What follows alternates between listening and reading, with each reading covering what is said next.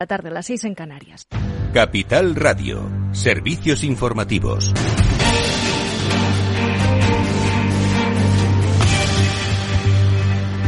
Muy buenas tardes. La misión Artemis I despega con éxito Lorena Ruiz. Sí, tras muchos retrasos, el programa Artemis de la NASA inicia su primera misión no tripulada para enviar al ser humano a la Luna. La NASA ha lanzado desde su centro espacial en Florida la nave espacial Orión, que viajará por el espacio durante seis semanas para dar la vuelta a la Luna y regresar de nuevo a la Tierra. Se espera que esa misión facilite el camino para un vuelo de prueba tripulado y posteriormente una futura exploración lunar. Y continúa la polémica en torno a la ley del solo sí es sí. La ministra de Igualdad acusa a los jueces de incumplirla y les dedica una descalificación. Les llama fachas con toga. Irene Montero culpa a los magistrados de no estar cumpliendo la ley del solo sí es sí al acumularse ya una decena de rebajas de las penas de violadores y, y, abusadores sexuales, algo que achaca a su machismo. Montero considera que la solución es mandar a los jueces a cursos de formación sobre género para que apliquen la norma, dice la ministra, de manera correcta. El problema que tenemos es que hay jueces que están incumpliendo la ley y ya les eh, decía, les explicaba que Naciones Unidas ya nos alerta de que esto puede ser así, de que el machismo puede hacer que haya jueces que apliquen de forma defectuosa una ley, que la interpreten erróneamente. De esta forma, la titular de Igualdad ha rechazado cualquier tipo de autocrítica y tampoco se plantea revisar la norma. Podemos apoyar a Irene Montero, mientras que la vicepresidenta segunda, Yolanda Díaz, aún no se ha pronunciado sobre los agujeros legales que, según el Poder Judicial, presenta la norma. Por su parte, la delegada del Gobierno para la Violencia de Género, Victoria Rosell, replica las declaraciones de la ministra, afirmando que los jueces interpretan el Código Penal con sesgo de género. Es un problema de interpretación voluntarista, judicial, en contra de los avances del feminismo y esto ya lo han detectado los organismos internacionales. La ex magistrada insta a la formación obligatoria de los jueces en materia de género. Gracias, Lorena Ruiz. Y el presidente del Gobierno anuncia que esperará a que la justicia fije doctrina en la ley del solo sí es sí antes de corregirla frente a las críticas del Ministerio de Igualdad al machismo. Dicen de ciertos jueces, Pedro Sánchez ha querido mostrar su respaldo a lo que ha llamado su sensibilidad, aún defendiendo el propósito de la norma. Aunque la creciente presión interna en el PSOE busca una corrección de la ley, el presidente sostiene que el Ejecutivo seguirá la línea que marquen los tribunales con la revisión de sentencias a condenados de delitos sexuales con base en la ley de libertad sexual. Las hipotéticas modificaciones no serían inmediatas, aunque no se descarta que puedan evitarse si el Supremo no determina una rebaja de penas. A partir de ahí, explicaba Sánchez desde la reunión del G20 en Bali, se verán los pasos a dar es importante trasladar lo siguiente. La voluntad del Poder Ejecutivo y la voluntad también del Poder Legislativo fue claramente reforzar las seguridades de las mujeres. Ese es el objetivo. Y por tanto lo que se ha hecho ha sido identificar cualquier tipo de delito sexual como una agresión sexual. ¿Para qué? Para que haya condenas más agravadas, penas más agravadas. Esta es la voluntad y la intención tanto del Poder Ejecutivo como del Poder Legislativo. Y yo creo que además es una gran conquista del movimiento feminista de nuestro país. Una ley de vanguardia que va a inspirar otras muchas leyes en el mundo, estoy convencido. Y en el terreno económico, Funcas recorta ocho décimas su previsión de crecimiento para el 2023 al 1,1% desde su pronóstico anterior del 1,9%. Al mismo tiempo, el panel de Funcas estima que también este año la economía española va a crecer más de lo que tenía previsto. Del 4,3% ha pasado a esperar un 4,5% de crecimiento para este 2022. La revisión al alza para este año está motivada por la incorporación de los últimos datos publicados sobre la contabilidad nacional del segundo trimestre, cuando la economía creció un punto y medio, así como del tercer trimestre, cuando el PIB repuntó más de lo previsto, dos décimas, pero el optimismo parece agotarse de cara al cuarto trimestre de este año, pues la mayoría de panelistas prevé un crecimiento negativo que con todo va a permitir cerrar 2022 con relativos buenos resultados económicos. Ya en 2023 los expertos esperan un crecimiento nulo para el primer trimestre y un débil desempeño económico para el resto del año. Entre tanto, el Banco de España afirma que el Banco Central Europeo europeo seguirá subiendo los tipos hasta un nivel incierto, es lo que ha reconocido el gobernador del supervisor español, Pablo Hernández de Cos, que avisa de que una política fiscal que proporcione un estímulo generalizado podría incrementar más las presiones inflacionistas y obligar al Banco Central Europeo a seguir endureciendo su política monetaria. Esto es todo por ahora. Continúen informados en capitalradio.es. Les dejamos en Afterwork con Edu Castillo.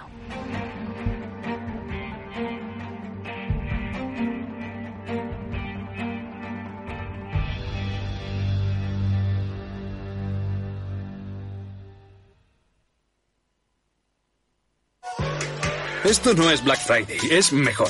Porque si eres de mi Movistar puedes elegir entre Smart TVs, portátiles, smartphones, tablets, consolas y mucho más desde 0 euros al mes. Y lo mejor te lo enviamos gratis en menos de 72 horas. Además, si llevas tu antiguo smartphone a una tienda Movistar para reciclar, te lo recompran. Infórmate en movistar.es o en tiendas Movistar. ¿Te interesa la bolsa? Invierte en acciones y fondos cotizados sin comisiones hasta 100.000 euros al mes. ¿Has oído bien? Sin comisiones. Más de 550.000 clientes ya confían en XTB. Abre tu cuenta totalmente online. Un broker, muchas posibilidades. xtb.com. A partir de 100.000 euros al mes, comisión del 0,2%, mínimo 10 euros. Invertir implica riesgos.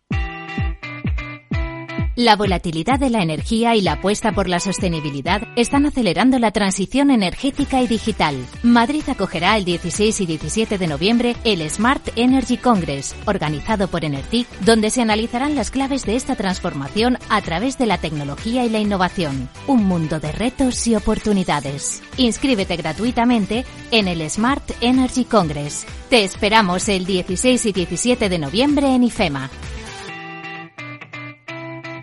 ¿Sabe qué pensión le puede quedar cuando se jubile? Este sábado con Expansión consiga gratis el nuevo manual de pensiones y planes privados. Descubra la mejor manera de afrontar su jubilación, con casos prácticos y ejemplos muy útiles. Todas las respuestas a sus preguntas. Un libro imprescindible que le ayudará a tomar las mejores decisiones. Este sábado gratis con Expansión.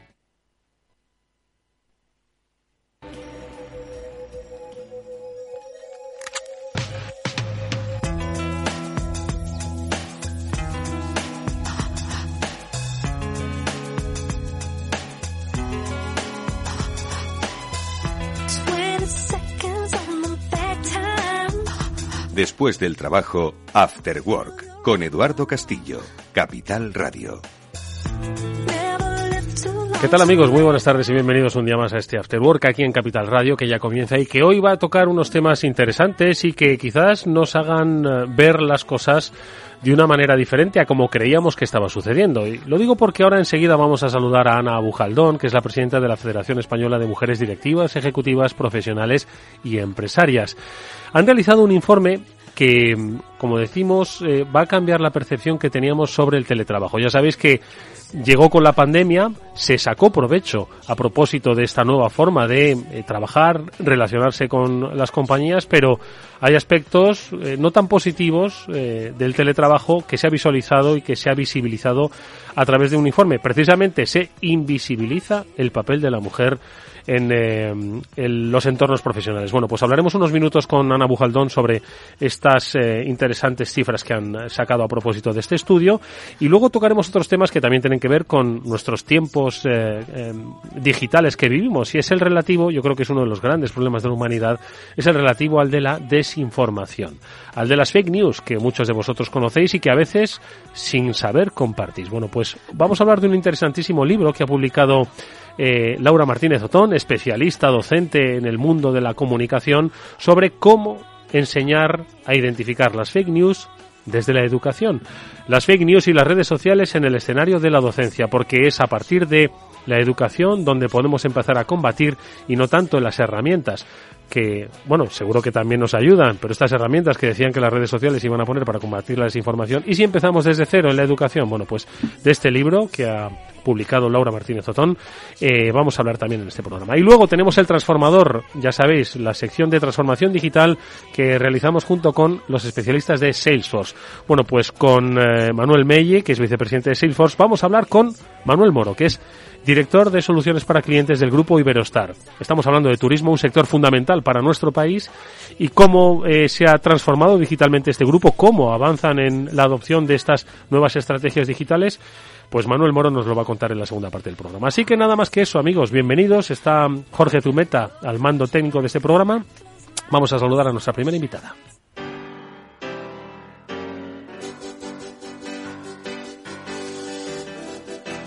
Eduardo Castillo en Capital Radio, After Work.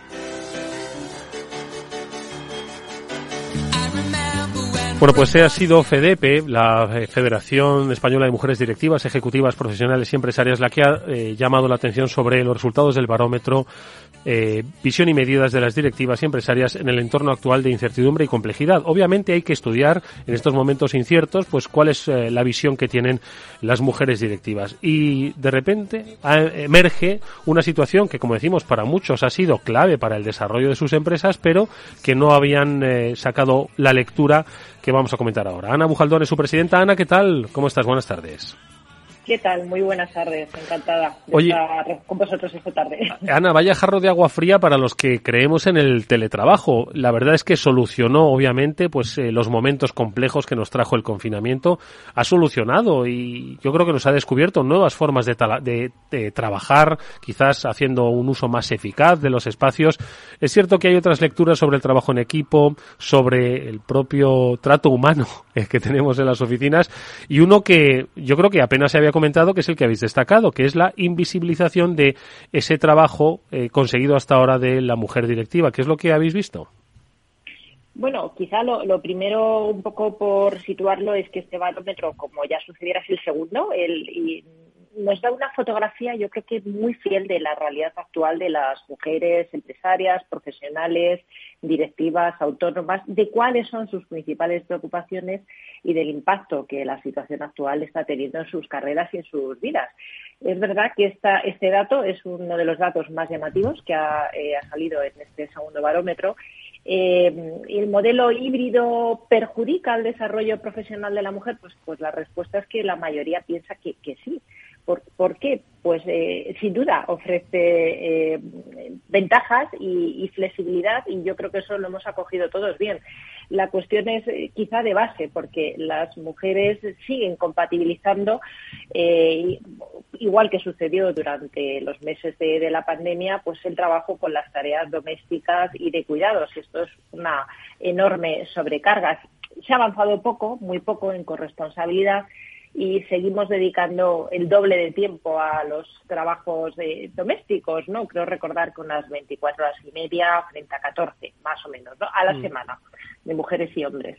Mm. Así que además de quizá el teletrabajo, también lo que sucede, hablando de esa invisibilidad, es que aleja a las mujeres de las oficinas. Por lo tanto, no, no estamos visibles en, en una situación en la que ya estábamos y seguimos en ese techo de cristal donde es muy difícil eh, y donde las mujeres no, no terminan de promocionar y no, no, no se accede a esos puestos de, de dirección. Así mm. que, sin duda, el teletrabajo supone una menor visibilidad de, la mujer. Oye, Ana, ¿y cuál es eh, un poco la propuesta que, que hacéis desde, eh, bueno, propuesta o, o, demanda, ¿no? Que lanzáis desde FEDEPE, pues para evitar esta circunstancia, porque, insisto, el teletrabajo, pues eh, como todo en la vida, tiene una moneda, es una moneda de dos caras. Tiene pues su cara y su cruz, pensando que la cruz es lo negativo. Ojo, que hay veces que la cara es lo negativo.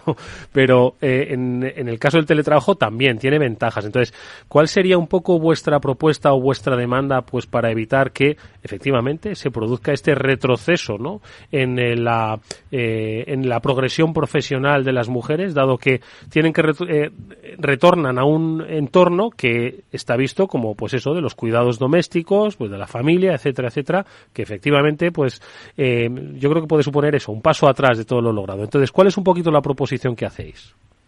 La propuesta, en, realidad, el, resultado del barómetro eh, tampoco es que nos haya sorprendido tanto. Ya teníamos muchas eh, denuncias, escritos y muchas eh, opiniones y experiencias de, todas estas mujeres, de, más de 26.000, por cierto, que somos en FEDEP en toda España, que nos estaban diciendo esto. El teletrabajo, bien, lo hemos abrazado, eh, nos encanta, pero el problema es que no hemos resuelto los otros problemas que tenemos de, fondo en la base, que tienen que ver con la corresponsabilidad, tienen que ver con la brecha salarial, tienen que ver eh, importante, de una manera muy importante con el techo de cristal y con la promoción.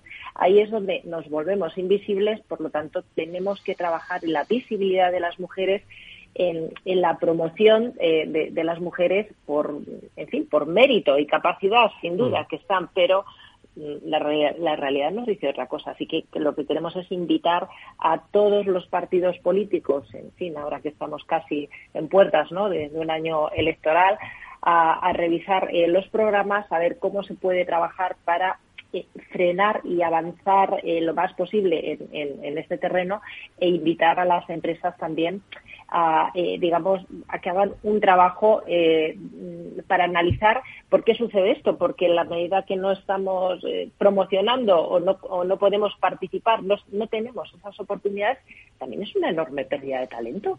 Estamos en el siglo XXI, las mujeres somos absolutamente necesarias mm. en todos los planos, en todas las, las esferas. Oye, no, una última cuestión también relativa al, barómetro. Hay que decir, hay que recordar que el barómetro es visión y medidas de las directivas y empresarias en el entorno actual de incertidumbre y complejidad. Es cierto que cuando hemos apuntado a la, eh, al impacto que tiene la, la hibridación, ¿no? el teletrabajo en el desarrollo de la carrera profesional, esto es algo consecuencia ¿no? de, la, de la pandemia. Pero hoy la pandemia la vemos lejos, pero sí que vemos cerca precisamente esos escenarios de incertidumbre y complejidad, más eh, próximos a una crisis que a una solución. ¿no? Entonces, eh, en este escenario, ya lejos de pandemia, lejos de teletrabajo, ¿cuál es también un poco la perspectiva o, las eh, dificultades a las que se va a enfrentar la mujer directiva en entornos complejos de economía, de eh, retracción del crecimiento? ¿Cómo lo veis? bueno, obviamente nos vamos a encontrar con los mismos problemas que, los hombres. Lo que sucede en esta realidad compleja en la que estamos todos, las mujeres partimos con esa desventaja que, comentaba antes. Así que es un momento en el que estamos viendo que hay muchas más mujeres que, eh, que están en el desempleo. España es el campeón de Europa en cuanto a desempleo femenino. Esto es algo que nos preocupa. Nos preocupa, y este es otro dato que ha salido del, barómetro, que el 83% de, de las mujeres asegura eh, que es especialmente discriminatorio e injusto el panorama laboral para las profesionales senior, aquellas que están a partir de los 45 50 años.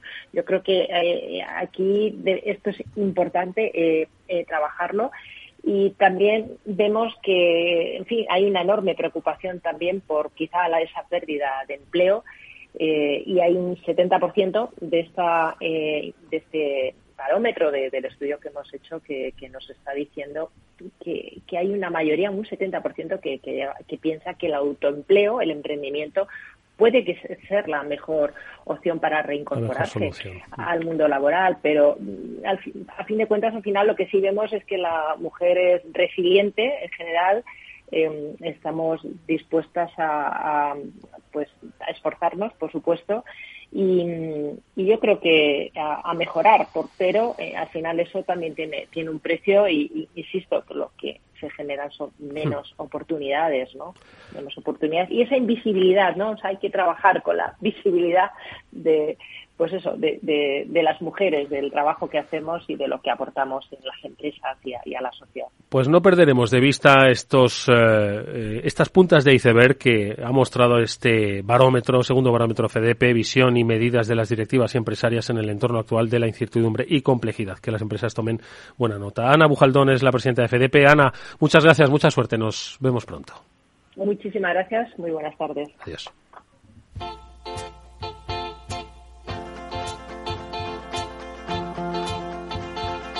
Eduardo Castillo en Capital Radio, After Work. Bueno, en este momento que nos estáis escuchando, alguno de vosotros está enviando ahora mismo por WhatsApp un mensaje que es una fake news. No lo sabe, lo está compartiendo y está contribuyendo sin saberlo a la difusión de la desinformación. Bueno, tal vez no. Pero esta estadística que me acabo de inventar pues es casi real, diría yo. Es uno de los grandes problemas de nuestro tiempo. Eh, distinguir lo que es verdadero de lo que no es verdadero, de lo que es incierto de lo que es medio verdad. Bueno, pues de este, de este escenario es de lo que ha querido trabajar nuestra invitada y amiga, Laura Martínez Otón. Es comunicadora, es docente, es profesora, es especialista, es periodista. Eh, y ha querido eh, detener un poco el, el, tiempo para analizar cuál es el verdadero problema y sobre todo potenciales soluciones al mundo de la desinformación. Y de ahí ha nacido un interesante libro titulado Las fake news y las redes sociales en el escenario de la docencia. Es decir, ha puesto, ha creado un manual para que los educadores de nuestro país, desde los que están en primaria hasta los que están en la universidad, contribuyan a crear esa educación para que los alumnos, las personas, combatan las fake news. ¿Es así, Laura? Buenas tardes. Hola, Eduardo, ¿qué tal? Buenas tardes. Lo has explicado muy bien. lo has explicado muy bien, porque nos han dado un Ferrari, pero no nos han dicho cómo hay que utilizarlo. Ni siquiera nosotros, que somos eh, migrantes digitales por edad, ¿no? Eh, ni siquiera los jóvenes a los que se les dice que son nativos digitales, son nativos sociales, pero da igual, hay que enseñarles a nuestros eh, hijos a lo largo de la historia, les hemos, les hemos enseñado a que sepan manejarse en, la vida, ¿no? Mm. Cuando salen por la puerta de la calle. Y es que ahora no hace falta que salgan por la puerta de la calle porque lo que tienen es un smartphone en el bolsillo y tienen una puerta no a la calle, directamente al, mundo. Y no les hemos enseñado, claro. Eh, porque, claro, el libro responde a la necesidad de encontrar una solución. El problema lo hemos identificado, además, eh, hablábamos antes con la invitada anterior de la pandemia, ¿no? Esto fue un, Las fake news, hay que decir, que siempre han existido. Efectivamente, la historia, lo cuento. Eh, o sea, desde la Grecia antigua. Exactamente, ¿no? Eh, pero eh, la digitalización y episodios extraordinarios como la pandemia lo que han hecho ha sido, bueno, pues eh, asentarlas ya en una especie de cultura digital por la que pues debemos tomar medidas porque porque las fake news matan Sí, sí, sí. Además, yo creo que, fíjate, la pandemia lo que nos ha hecho es poner el espejo delante de nosotros. Ahí es cuando nos hemos dado cuenta, porque hemos pasado más tiempo, hemos recibido, porque se ha creado además una desinformación, lo que llamamos infosicación, en torno al, al tema de la, de la COVID-19, a través de esas noticias falsas que nos llegaban sobre vacunas, sobre incluso se ha, se ha llegado eh, a utilizar el término infodemia, ¿no? Porque mm. una especie de pandemia de desinformación. Entonces ahí yo creo que ha sido cuando nos hemos dado cuenta que estábamos recibiendo demasiada información y que no toda esa información eh, es eh, la correcta o no, no, no quiero decir tampoco información correcta, pero información que no hace daño, ¿no? Porque también me preguntan muchas veces de vivimos en un país, por ejemplo, en general, todos los, eh, los países están muy polarizados, ¿no? Políticamente, ideológicamente, pero aquí últimamente se percibe esa polarización todavía más. Entonces, hay veces que escuchas un medio, escuchas escuchas otro y parece que estás en dos países, completamente diferentes, ¿no? Y entonces yo también quiero transmitir que no es, significa que unos estén contando mentiras y otros están contando mentiras, sino que es verdad que la información se puede, como tú bien sabes como periodista, coger desde puntos de vista diferentes, ¿no? Y, y poner el foco lo que editorialmente al medio le interesa, claro. Bueno, pues cómo solucionamos o por lo menos cómo tratamos de solucionar este problema. Los periodistas lo hacen eh, a través de la verificación, del fact-checking, pero no es suficiente. Las, eh, muchas de las plataformas a través de las que se distribuyen estos bulos, esta desinformación, dijeron que lo iban a hacer, pero no han sido capaces. Por lo tanto, iba a decir, tercera solución, el libro de Laura. En la educación, ¿cómo se te ocurre o cómo surge la idea de escribir este libro destinado a esos educadores? Pues viene de ellos, porque me llamaron hace un par de años eh, precisamente para empezar a dar charlas a profesores de primaria, sobre todo infantil, primaria y secundaria, que estaban pues bastante perdidos en torno a esto. Y entonces, claro, yo explicaba cosas y daba por hecho que sabían cosas que en realidad pues no tienen por qué saberlo, porque el público, nosotros somos periodistas y nosotros sabemos cómo eh, como, qué es una noticia, porque hay que empezar diciendo que las fake news, noticia falsa, es como una contradicción, porque una noticia que es mentira no debería ser noticia, ¿no? Entonces, toda esa terminología que hay en torno a la información, a la desinformación, ellos estaban muy perdidos y sobre todo tenían miedo y no estaban en las redes sociales por miedo también a lo desconocido, ¿no? A no saber cómo moverse en esas redes sociales en las que la realidad es que están todos sus alumnos, porque los padres a su vez con nueve, diez años les están dando un móvil a los niños eh, y se están moviendo sin saber también los padres eh, muy bien cómo lo están haciendo. Entonces ahí yo dije, pues hay un, hay un vacío, ¿no? La escuela no sabe o no puede eh, dar una respuesta a nuestros niños, pero es que como padres nosotros también tenemos que hacerlo. Entonces yo creo que es algo que debe ir de la mano. Creo que se está haciendo mucha más, más formación dedicada a padres, ¿no? Que ya estamos preocupados, efectivamente, a qué edad le doy el móvil y qué hago con el móvil y qué, porque el móvil es todo. O sea, no es un móvil para llamar, porque lo que menos hacen es llamar por teléfono, es moverse, ¿no? A través de, de lo digital. Entonces, a mí me parecía que era un buen momento, pues eso, para, para hacer un manual. Es, un libro muy sencillo, con una terminología, yo creo que he conseguido que, que sea muy fácil de, de, seguir el hilo conductor, no es nada sesudo. después de cada capítulo hay un glosario de términos, por si acaso te pierdes en alguna alguna palabreja de estas que se utilizan ahora y bueno, pues que sepa el, el docente cómo, cómo ir a ello. Y luego lo más interesante es que tiene prácticas también eh, en cada capítulo que se pueden llevar a la clase. Da igual la asignatura que des, da igual porque se puede trabajar la mentira y la verdad con niños de infantil perfectamente y se puede trabajar en, la universidad. O sea, mm, cada ciclo, eh, lógicamente, tiene su lenguaje, tiene su narrativa y tiene su forma de hacerlo llegar. Pero si tú sabes de lo que les vas a hablar, pues tú lo puedes adaptar a, a esas clases. Entonces, surge de ahí. O sea, es una idea que viene de la necesidad que yo vi que tenían los propios docentes. Oye, ¿qué es lo que más eh, te preocupa o cree, qué, qué, crees que es lo más preocupante en el terreno de la desinformación hoy eh, la, no sé, la lo que fomenta la polarización, ah, pues yo qué sé, la distribución rápida de ellas, es decir, sí, es muy rápido, es muy rápido. O sea, el, el, problema que tiene la desinformación es que va mucho más rápido que, que la información y de hecho es que está comprobado, porque también eh, de, de, ello hablo, ¿no? De cómo funciona nuestro cerebro, está comprobado que nuestro cerebro eh, tiende a creerse las mentiras mucho más rápido y mucho mejor que, que la verdad, porque el cerebro es un, eh, un órgano cómodo entonces mm, prefieres que te den ya las cosas mascadas. Y la desinformación bien creada, pues está muy bien trabajada. Entonces eso me parece que es preocupante. Por eso creo que lo que hay que tener y es lo que hay que hacer es una formación para tener un criterio, para que sepas diferenciar, para que cuando te esté llegando algo a través del WhatsApp que fíjate, la gente no tiene mm. eh, la perspectiva que el WhatsApp es una red social y es que lo es. Entonces, eh, esa red social que es de confianza, porque me lo manda mi madre, me lo manda un amigo, me lo manda mi grupo que me quiere mucho, eh, es una puerta abierta a la desinformación. Entonces, a mí me preocupa mucho que la sociedad no tenga criterio para diferenciar esto y sobre todo para poner las cosas en, un poco en cuarentena también, ¿no? Es decir, uy, me ha llegado esto, pero antes de seguir compartiendo voy a ver si es verdad o no es verdad, ¿no? Eso es la la clave. Y, mm, y creo que eso es lo que hay que trabajar, o sea, hacer reflexionar y creo que generacionalmente todavía falta un tiempo. Llegará una generación eh, de los niños más pequeñitos que ahora están por ahí, los que realmente van a saber moverse en las redes sociales sin peligro. Y luego me da mucho miedo también lo rápido que se mueve todo, porque ha salido el libro y se ha quedado ya obsoleto completamente en el sentido de, de la información, todo lo que está pasando en Twitter, todo lo que está pasando ¿no? en, en redes sociales, que al final tú sabes mucho más que yo sobre la, la empresa y el empresario que nos está escuchando, por supuesto, sabe lo que cuesta levantar una empresa físicamente. Eh, en lo digital es mucho más fácil levantar una empresa, pero también es que es mucho más fácil eh, darla por finiquitada. Entonces, fíjate qué peligro que estemos em, basando nuestras relaciones sociales en redes que pueden desaparecer, como no estamos viendo, de la noche a la mañana. Oye, no quiero ser pesimista, pero antes decías que la clave está en eh, la capacidad de reflexión, en detenerse a pensar sobre si esto que voy a compartir, o primero si esto que me ha llegado es, tiene aspecto de verdad o de mentira, y luego si lo voy a compartir te digo que soy pesimista porque estamos pidiéndole eso a una generación que me dijeron el otro día ve las series a velocidad uno y medio. Ya no es que escuchen audio de WhatsApp uno y medio, sino que ve las series.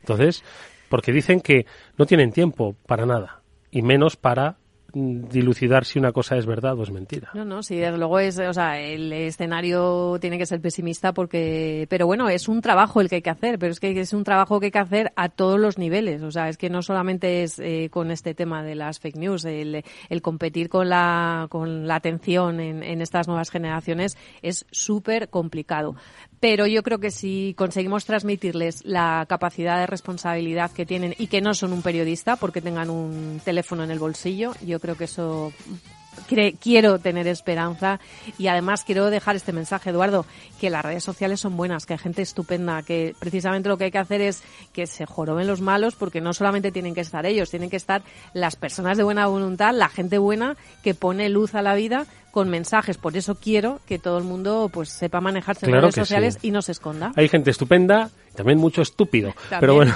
oye, yo lo que digo para finalizar es, Eh, que haya una clase sobre fake news debería ser algo quizás obligatorio en eh, cualquier colegio, instituto, desde la educación primaria, secundaria hasta la universidad. Pero no lo hay. Así que ah, hacemos un llamamiento a los profesores, al de ciencias que nos está escuchando. Matemáticas, literatura, es que todo. ¿Qué tienen que hacer? ¿Sacar cinco minutos en sus clases o qué? Bueno, eh, vais a explicar, yo no, tampoco. Entre integral e integral. No, pero se puede hacer, se puede hacer. Hombre, claro que sí. Se puede hacer y yo en esto lo, lo demuestro. Hay que leerse el libro y descubrirlo. primero hay que comprarlo.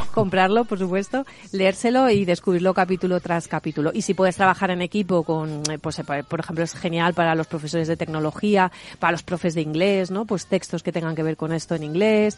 Yo creo que, bueno, quizás educación física no sé, pero también se podría, también se podría buscar. Hombre, claro que sí. También se podría buscar. Tú piensa en cualquier eh, mensaje que digan que es saludable y que no es saludable que hay información absolutamente contradictoria de quién dice si correr, no, correr es malo porque te destroza las rodillas, lo mejor que debes hacer es sentarte en el pues sillón. bueno, sacar tiempo para ello. Bueno, pues la recomendación es las fake news y las redes sociales en el escenario de la docencia.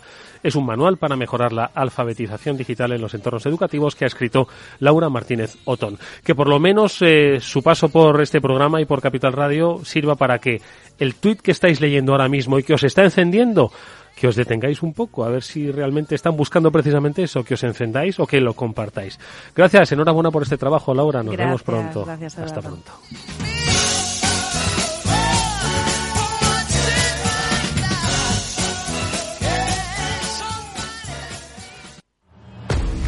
Vamos con un consejo si te sientes atraído por invertir pero no sabes por dónde empezar. XTB, el broker líder en el mercado europeo con más de 500.000 clientes, pone a tu disposición la mejor oferta del mercado. Ninguna comisión en la compra y venta de acciones y ETFs de todo el mundo hasta 100.000 euros mensuales. El proceso es muy sencillo, entras en xtb.com y en cinco minutos abres una cuenta completamente online. Además, dispondrás de la mejor formación del sector a tu disposición, análisis diario de mercado y atención al cliente las 24 horas del día. Un broker, muchas posibilidades, xtb.com.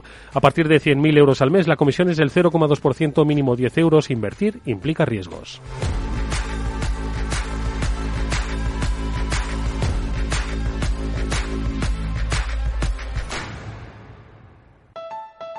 Escucha cada jueves, a partir de las 11 de la noche, en Líderes Globales, las entrevistas que Raúl Castro nos trae desde Florida. Personas inspiradoras de habla hispana que han destacado en sus actividades más allá de nuestras fronteras y que nos dejan sus enseñanzas y aprendizajes desde el punto de vista más personal. Líderes Globales, con Raúl Castro, en Capital Radio. After Work con Eduardo Castillo. A continuación, El Transformador, de la mano de Salesforce.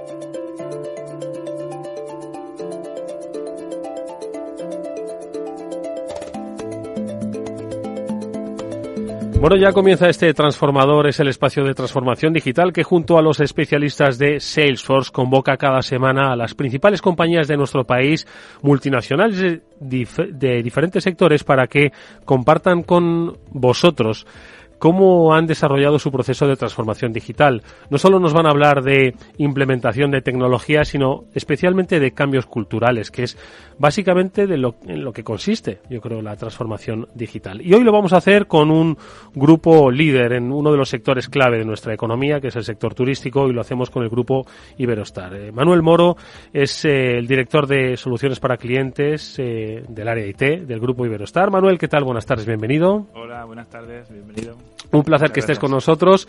Y nos acompaña en esta charla, repite en este transformador Manuel Melle, que es vicepresidente de Salesforce. Manuel, ¿qué tal? Buenas tardes, bienvenido. Buenas tardes, Eduardo. Muchas gracias. Oye, ¿qué te parece lo que he dicho? No digo que me digas, oye, tienes razón, ¿eh? Pero ¿qué te parece lo que te he dicho de que la transformación cultural, o sea, la transformación digital tiene más de cultura que de tecnología? Bueno, estoy totalmente de acuerdo. Y además hay una parte eh, de cultura eh, en, en, la propia empresa, ¿no? Que es eh, la que al final tiene que transformar la forma en la que se acerca al cliente, ¿no? Y, eso es, es una forma, eh, hay que cambiar la forma de pensar antes de, antes de aplicar la transformación digital, ¿no? Que es un poco, eh, pues lo que, lo que comentamos siempre, ¿no? Que es más importante ese cambio cultural que, que la transformación en sí, que la, que la tecnología en sí, ¿no? Bueno, pues eh, ¿cómo lo ha hecho Iberostar? Pues yo creo que nuestro invitado hoy, Manuel Moro, nos lo va a contar, pero antes yo, Manuel, te pediría que nos eh, ubicases eh, a Iberostar. Estoy seguro de que muchos de nuestros oyentes han disfrutado, han vacacioneado mucho con vosotros, pero quizás otros no acaban de identificar las dimensiones de un grupo eh, multinacional, ¿de acuerdo? Líder en el, en el sector turístico y que yo creo que es el que nos va a dar también la dimensión sobre, oye, cómo se transforma pues un, grupo tan grande, ¿no? Y con unas necesidades tan específicas.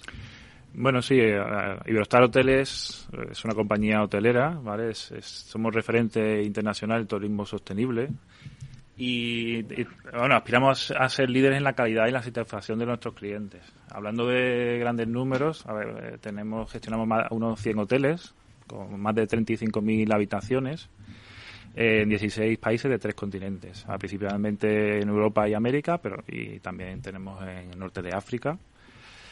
Y bueno, es, es una compañía que tiene una extensión, o sea, más de 35.000 empleados también, entonces, es, es, un ámbito muy grande ¿no? de transformación eh, sobre el que tenemos que trabajar, tanto con nuestros empleados como con nuestros de cada uno de los destinos en los que estamos. Mm.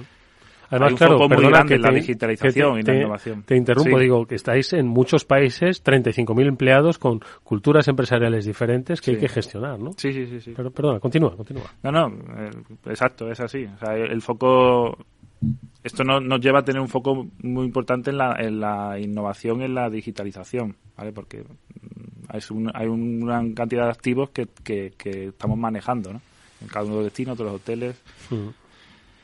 Eh, entonces, a nivel misión, nosotros en nivel estar eh, queremos eh, poner, generar experiencias vacacionales ¿no? a los clientes que sean únicas, que dejen huella eh, estamos, aspiramos a estar en las mejores ubicaciones del mundo eh, a nivel de primera línea de, de, playa y ser una referencia en turismo sostenible, como decíamos, ¿no? siempre con respeto a la persona y al medio ambiente.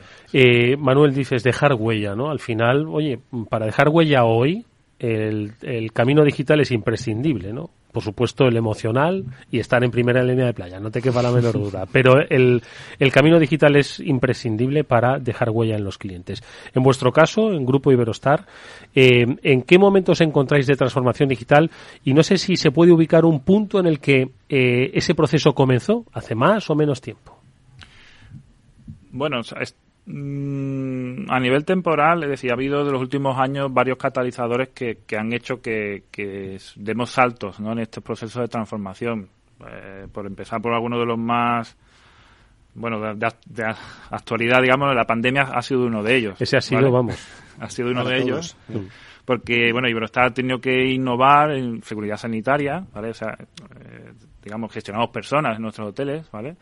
Eh, se activó un programa que, denominamos How We Care, donde se activaron más de 300 medidas de innovación en muchos aspectos, o sea, tecnológicos y de, proceso de, de, procesamiento de, la, alimentación, de la gestión de la, proximidad de las personas, etcétera, de la gestión de las habitaciones. Pero bueno, dentro de la innovación tecnológica eso nos llevó a, a buscar una cercanía con el cliente, pero eh, minimizando el contacto. Esto, pues claro, ha tenido un reflejo en varios procesos de transformación, digitalización de servicios, para conjugar esos mundos de cercanía, pero bueno, teníamos que respetar una distancia social. Hay un ejemplo claro, o sea, hemos tenido que potenciar mucho la aplicación móvil dentro de la, de, la, de la estancia del cliente en el hotel. muchas muchas mm. comunicaciones que a lo mejor eran persona a persona yendo a recepción. Hemos, hemos digitalizado esos procesos para reservas de restaurantes, para, atención al cliente, solicitudes de, oye, necesito no sé, una toalla, ¿no? en la habitación. Evidentemente, podías ir a la recepción, pero bueno, hemos potenciado que se usaran estos canales digitales y eso además ayuda, valor, y ayuda mucho a tener mucha más información del cliente, ¿no? Que al final eso ayuda también a aportarle más valor al cliente en su experiencia, ¿no? Porque Iberostar ha sido de los, yo creo que de las primeras grandes compañías eh, en España que apostó por por la tecnología de Salesforce en este caso, eh, y de las primeras compañías que se creyeron el concepto de la visión 360 del cliente. Y, yo creo que eso es, una de las cosas que os han permitido también poder mm, eh, pues eh, extender ese uso en, en, todos los ámbitos de, vuestra cadena de valor. Eh, de, esa, de ese dato del cliente ¿no? y poder extender eh... Si es que además tiene toda la lógica, es decir, los seres humanos somos personas con un smartphone a la mano pegada y entonces eh, dentro de un hotel ¿Qué, qué, qué eh, sistema más lógico que es el de la comunicación interna con los propios servicios a través del dispositivo que llevas siempre en tu mano? Tiene una lógica. Total, sí, sí. Y en estos grandes hoteles de grandes dimensiones, porque muchos de los hoteles que tiene Iberostar son en, en, zonas además con amplios espacios y tal, es muy, es es más necesario casi que en un hotel pequeñito de ciudad en el que es muy fácil acceder a una persona, ¿no? Aquí pues hay, hay, grandes dimensiones, grandes espacios. los complejos, los grandes complejos donde se nota esa diferencia. O sea, es, es, diferenciar ese, esos, abrir esos canales de comunicación, ¿vale? Digitales, eh, porque, bueno, lo que dices, a las distancias hasta el final también, o sea, tienes que desplazarte. Claro. ¿Qué más aspectos eh, sois los que, son los que aprendisteis? Pues yo creo que también otra de las claves no solo fue saber adaptarse a las circunstancias pandémicas, sino también aprovechar los aprendizajes en tiempo pospandémico. Por lo tanto, a ver, ha habido también un el cliente es un propio catalizador, o sea, eh, de, la innovación. Al final el cliente te está demandando eh, unos hábitos de consumo nuevos, eh, unas experiencias nuevas y tú tienes que primero capturar esa información, conocerlo y adaptarte, ¿no? Adaptarte. Un, ejemplo de, este tipo de, cambio lo tenemos en el web checking, ¿vale? Web checking va de la mano de, de, esa necesidad del cliente de no estar cuando llega al hotel eh, haciendo una cola para acceder ¿no? a, su él lo que quiere es disfrutar, disfrutar el hotel ¿no? siempre es, un proceso que es el más penoso no digamos cuando hay una cola que tienes que esperar para, poder acceder ¿no? a disfrutar tus vacaciones. Al final el cliente está de vacaciones en nuestros hoteles el 90 90 y alto porcentaje de hotel de clientes son vacacionales. Bueno, y el que va de negocios también lo hace. También, lo disfruta, sí.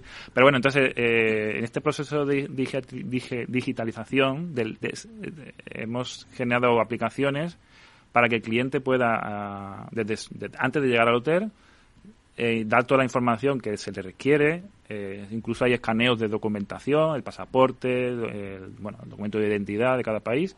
Y, una de las últimas novedades es que estamos ya permitiendo la firma incluso, ¿vale? De, ese, de esa ficha de entrada, con lo que todo ese proceso se ha, se ha transformado, se ha, se ha digitalizado y el cliente ya, mm, cuando llega al hotel, simplemente tiene que recoger la llave, ese tiempo que antes se utilizaba en hacer este papeleo, podemos decir, mm. se puede aprovechar en aportarle más valor, más valor al cliente, eh, enseñándole, pues, mm, bueno, otro, otros servicios, eh, haciendo otro tipo de comunicación. No tenerle inmovilizado ahí, ¿verdad? Que al final también redundan en mayor valor al cliente y a la compañía, porque también hay temas de revenue, pueden Hmm. hace ventas de upgrade, reservas de, o sea, hay otros, se, otro mundo, se aprovecha. el tiempo, es mucho más eficaz. Me ha gustado una cosa, Manuel, que ha dicho eh, el otro Manuel de la mesa, eh, que el cliente es un catalizador de la innovación. Me gusta esa reflexión. A mí también. Eh, porque todo empieza en el cliente, o sea, no tendría sentido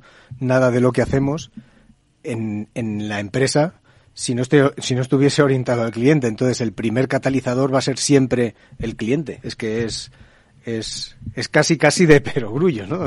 El, es, es, es, es, obvio que el, que el cliente tiene que ser el primero y el que arranque eh, los, las transformaciones, ¿no? Yo ahí en el, en el tema del, del web checking que, que comentaba Manuel, eh, eh, quería lanzarte ahí un, reto. Un, bueno, un reto. adelante, adelante, adelante. Yo, eh, como, como, como viajante que soy, eh, echo mucho de menos, además del web checking, el web checkout. Sí. Porque, y no debe ser difícil tampoco hacer, ¿no? Yo creo que es... Eh, estamos trabajando desde el app, precisamente de Iberostar, de, en innovar ese, ese tipo de, procesos. Ahí requeremos, estamos integrando pasarelas de pago para justo eh, poder, o sea, eh, vincularte con la factura que hubiera potencialmente pendiente de pago Y sí, sí, sí, es, hay camino, hay mucho camino que, por recorrer. Oye, eh, pues yo creo que hay un, gran reto, ¿no? A propósito de lo que estáis hablando, del cliente, de ese catalizador, de lo que va pidiendo, lo que va demandando, lo que vamos aprendiendo. hay dos retos para las compañías. Entiendo que también Iberostar lo, lo asumió, lo, lo aceptó. Dije, vamos a por ese reto. Y es eh, saber escuchar al cliente, cómo está cambiando, qué es lo que está pidiendo, y luego saber, saber interpretarlo y luego saber implementarlo, darle la respuesta a través, en este caso sí, de la, de la tecnología, ¿no? Exacto, sí, sí, sí. ¿Cómo eh, se escucha al cliente? ¿Cómo lográis identificar qué es lo que quiere? ¿Y cómo al final implementáis en lo que muchos de los especialistas llamáis ese viaje del cliente, del journey, ¿no? Para que tengáis una visión única y podáis, oye, satisfacer lo que pide y incluso generar una nueva necesidad que no había siquiera descubierto el propio cliente. Aquí en el concretamente de este punto, ahí sí que contamos con Salesforce, ¿vale? Para, para este, este camino, ya que o sea, tenemos una visión, o sea, queremos construir una visión única de cliente, eso estamos, lo estamos trabajando. ¿Qué es una visión única de cliente?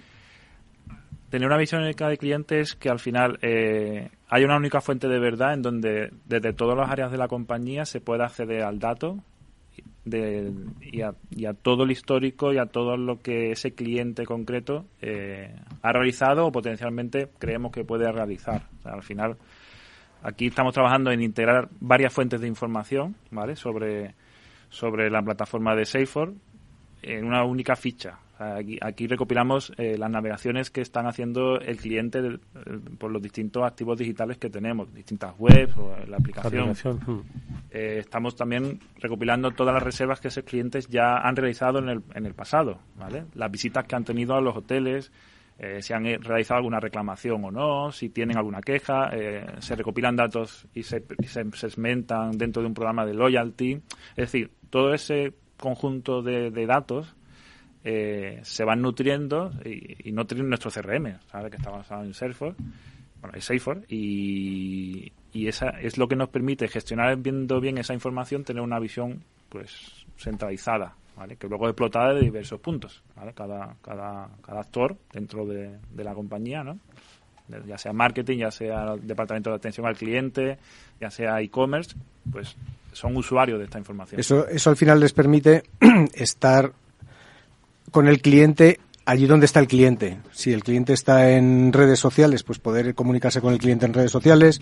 Si el cliente llama a un call center porque ha tenido una incidencia en el hotel, pues eh, poder eh, tener toda la información sobre el cliente en ese, call center. Si el cliente eh, se comunica con, con, nosotros a través de WhatsApp, pues poder contestarle a través de WhatsApp. O sea, es un poco intentar aprovechar toda esa información para poder contestar al cliente y darle Mm, darle servicio eh, allá donde esté y en los canales y en los medios en los que él quiere que comunicarse con nosotros. Sí. o sea, hay dos grandes explotadores, al final, que lo, que hemos comentado, es el departamento de atención al cliente, digamos que sería el call center, es un gran explotador de esta información, y luego los departamentos de marketing online, que son los que activan campañas, ¿vale? Entonces son los que impactan, impactan a esos clientes en base a, datos ¿no? que hay ahí y se, se, segmenta esa información y se impactan con campañas de marketing. Entonces, yo creo que esos son los dos mundos en donde ambos, en ambos nos apoyamos en Salesforce, tanto en la parte de, cloud de service como en el de marketing. Son los grandes consumidores ¿no? de esta información, de, mm. de esta visión de cliente. Mm. Oye, eh, al final siempre se pone de manifiesto que pues todos los procesos de innovación, la aplicación de, disrupciones o de transformaciones, al final tienen que dar resultados, ¿no? Hay que medirlo, ¿no? Entonces, en vuestro caso, Manuel, desde Grupo Iberostar, eh, ¿cómo estáis midiendo, cómo estáis notando si eh, hay una mayor satisfacción del cliente con esta aplicación, con esta, este acompañamiento, con esta cercanía? Bueno, o sea, es, es un punto clave, ¿no? O sea, la, al final mm, se están la, respuesta es que se están se, impactan muy positivamente en la, en la, percepción que tiene la satisfacción del cliente y eso se refleja tanto en los índices de repetición, ¿vale? Porque gran parte de nuestros clientes son, son no todos, pero bueno, un porcentaje importante que son clientes repetidores, ¿vale? Son clientes que ya han estado en algún hotel Iberostar, incluso muchos son repetidores de exactamente el mismo hotel. Y, luego en base a encuestas de satisfacción que se hacen, se hacen periódicamente, todos los clientes que pasan por un hotel Iberostar son impactados con una encuesta y eso se nota, o sea, tiene un impacto medible y, totalmente positivo. Impacto en el cliente, pero también impacto en el negocio. ¿Cómo impacta? En el, negocio, o sea, la, el, el, el, revenue es, o sea, es en base a la repetición, o sea, es, es continuo. O sea, el objetivo de Eurostar es tener cuantos más clientes repetidores y clientes contentos, mejor. Mm. Eh, también lo hemos comentado un poco antes, o sea, cuando mm, digitamos, digitalizamos procesos, tienes tiempo para para transmitir al cliente otras otras acciones comerciales que, sí lo de que, somos más eficientes no con el tiempo no y el aprovechamiento todo eso al final redunda en un, en un incremento del negocio y, y, también bueno es más valor aportado tanto a la compañía como al cliente. Eso es un beneficio mutuo. Qué te parece Manuel mm, sí o sea al final todo lo que sea eh, mejorar esa experiencia del, del cliente y que el cliente esté contento pues como dice Manuel eso hace que el cliente repita y cuando el cliente repite eso es medible o sea tú sabes que con tal campaña has conseguido que el cliente repita tantas veces un cliente concreto sabes esa, esa medida la tienes no esa medición de las campañas se hace eh, o sea al final yo creo que el beneficio para el negocio es es relativamente medible, ¿no? Eh, es verdad que hay cosas que son un poco intangibles, ¿no? Pues eh, cómo me afecta que el cliente esté contento, pues es difícil de medir, pero sí que es, es posible, pues lo que comentábamos, ¿no? Ver las repeticiones, qué clientes, eh, qué clientes están contentos durante un periodo de una estancia y empiezan a contratar más servicios alrededor de esa estancia. O sea, hay, hay, yo creo que hay cosas que se pueden medir. Exacto. Otro punto que también se puede vincular a esto es cuando se están lanzando campañas personalizadas pues, con un segmento muy concreto de, bueno de nuestra base de datos de, clientes eh, el retorno de esas campañas es, totalmente medible y, es, es, un dato muy muy positivo en ese sentido porque tenemos pues impactas a un segmento de clientes que tú has podido construir en base a esa visión única y a esa agregación de datos que tienes. No es lo mismo pues alguien que es normalmente eh, suele ir solo o, destinos menos vacacionales, pues al menos le impacta con campañas diferentes a una persona que suele ir con una familia, a hotel de primera línea de playa. De playa. Entonces, todo eso, ahí estás afinando, estás, digamos, tirando muy a matar, ¿no? sí, porque ¿quién, ¿quién, ¿quién, habría dicho, un, ¿no? un retorno medible. Claro, ¿quién habría dicho hace 10 años eh, que hoy existirían esas posibilidades de microsegmentación de la oferta personalizada? Es eh, esa medida prácticamente. Y otro punto que también podemos comentar es en el propio eh, Departamento de Atención al Cliente o sea, está automatizado la identificación de ese cliente en base al email o al número de teléfono desde el que está llamando, ¿vale? Entonces, eso es automáticamente redirigido al, la gente que mejor le va a poder atender, ¿vale? mejor si hay un agente especializado en vacaciones en, Canarias, ¿no? O, hay un agente que, que domina el, idioma alemán. Sí. Entonces, eh, en base a toda esa información que tenemos, todas capacidades de... también se segmenta el agente que le va a atender con lo que se potencia aún más que esa que, que haya una conversión ¿vale? En esa, Hombre, en, esa, llamada, ¿vale? Sí, porque quizás en el proceso hasta quedas con uno que eh, en, otro proceso pues sabe alemán, igual ha colgado ya o exactamente, sabe alemán. Entonces, todo eso al final es un acumulativo que va redundando tanto en el cliente, porque te recibe una atención muchísimo mejor y más adaptada a su necesidad. A ver, yo, yo soy alemán y quiero irme a Canarias. Pues, ¿vale? Entonces, ah, no me lo tiene que decir. O sea, es el objetivo. O sea, aquí siempre hay luces y sombras. Todo depende de la calidad del dato que tenemos recopilado. Pero si de primeras ya tengo un agente que domina el alemán, que conoce perfectamente el producto de Canarias, es el que le va a atender y, sea corto, ¿no? Ahí, claro, ahí, ahí, tiene que haber una métrica que es el, hay una métrica que es el tiempo de, de, medio de resolución de una incidencia. Eh, que, eso, que eso, cuando aplicas tecnologías de este tipo, que además están gestionadas muchas veces por inteligencia artificial, ves cómo se reducen esos tiempos de, de gestión de las incidencias, ¿no? que, es una cosa muy medible, que ya no solamente va en, en, pos de la satisfacción del cliente, sino también eh, tiene un, valor económico, porque puedes atender muchas más llamadas con menos gente al final, ¿no? o con la misma gente Sí, sí, sí. También hay una optimización a nivel de, los recursos. De los recursos, que usas para atender. Oye, y esto entiendo que, pues es como todo, está, bueno, en el presente futuro, ¿no? Es decir, ese lo, estamos en, dirigiéndonos hacia ello. Exacto. Pero entiendo que también hay otros retos que tenéis también marcados como, como eh, alcanzables en Grupo Iberostar y que son los que van a escribir ¿no? ese camino de transformación. ¿Cómo veis un poco el futuro? ¿Cómo queréis vivir vosotros el futuro, ese futuro transformados?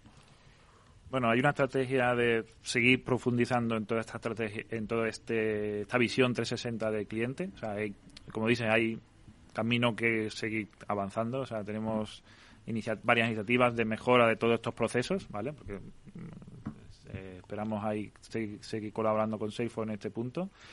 Y luego también tenemos un, que no lo comentaba antes, pero tenemos unos proyectos de innovación abierta, ¿vale? Donde hemos abierto a, distintas empresas que puedan participar con nosotros en, en distintos proyectos de innovación. Y esto es una, una apuesta que se va a consolidar eh, los próximos años, ¿vale? Que nosotros hemos denominado Hotel Digital y ahí hay, es, es un, un hervidero de, de, iniciativas y, de ideas y es una apuesta también decidida de Eurostar conjuntamente con varios partners ¿vale? que se han adherido a la misma y es otro camino que en los próximos años vamos a seguir explorando. Yo, yo creo que Iberostar además, y esto también yo creo que es importante, lleva muy de la mano la tecnología y, y la sostenibilidad, ¿no? Eh, o sea, yo creo que es una compañía para mí, por, yo por lo menos, la, la, visión que tengo de, de, Iberostar es una compañía muy sostenible y, y que aplica tecnología para, para, lograr los objetivos de sostenibilidad que tiene marcados, ¿no? que son bastante ambiciosos, de hecho.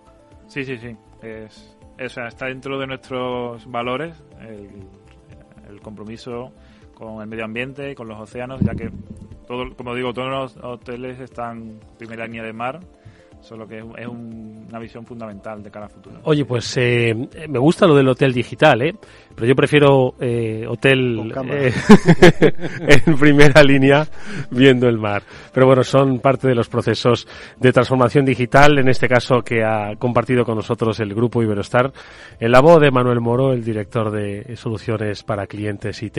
Gracias, Manuel, mucha suerte. Hasta muy pronto. Muchas, muchas gracias a vosotros. Y por supuesto a Manuel Melle, vicepresidente de Salesforce. Un un gusto haberte visto de nuevo. Muchas gracias, Eduardo. Nosotros nos despedimos esta mañana. Adiós.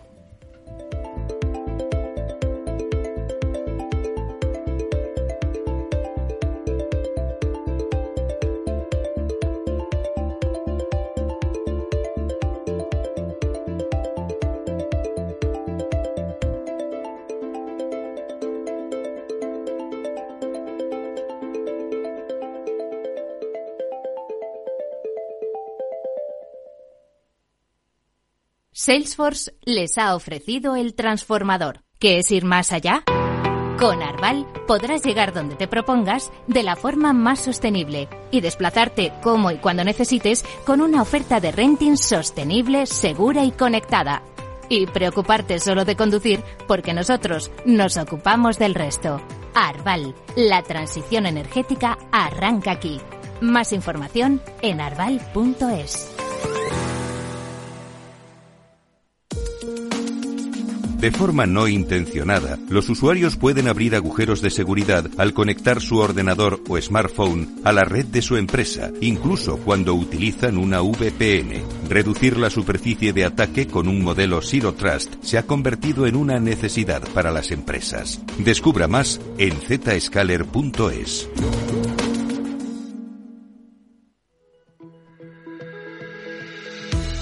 En un contexto socioeconómico complejo y frente a grandes retos de futuro, el próximo 23 de noviembre el diario El Economista celebra la duodécima Noche de la Economía, donde reunirá a los líderes del sector económico y financiero más relevantes de España.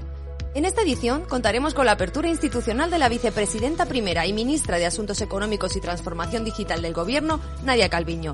Inscríbase y siga la retransmisión en directo en la noche de la economía.com. Del Economista, medio líder en información económica en español. Aquí, en la Comunidad de Madrid, todos podemos tener un pueblo. Contamos con más de 140 pueblos de menos de 20.000 habitantes. Pequeños, bonitos, con mucho encanto, rodeados de naturaleza, con los mejores servicios públicos y sistemas de conectividad. Vente, estamos muy cerca. Comunidad de Madrid. Desde el 17 de octubre, protégete doblemente ante la gripe y el COVID. Si tienes más de 60 años o perteneces a algún grupo de riesgo o eres personal sanitario y sociosanitario, pide cita en tu centro de salud o punto de vacunación. En la web de la Comunidad de Madrid podrás informarte del plan de vacunación de refuerzo de la gripe y el COVID. Comunidad de Madrid. En la Comunidad de Madrid apostamos por un modelo energético más limpio y sostenible. Por eso ponemos en marcha el Plan Renove 2022 de calderas y calentadores individuales, para aumentar la eficiencia y reducir el consumo. Infórmate y recibe ayudas de hasta 350 euros para la sustitución de tu antigua caldera. Con este gesto, ahorras energía y proteges el medio ambiente. Comunidad de Madrid. Renovar esos pantalones vintage de tu abuelo que ahora tú tanto te pones es un plan redondo como el plan que tenemos en la Comunidad de Madrid, en el que contamos contigo para darle muchas oportunidades a los residuos. ¿Te sumas a la economía circular?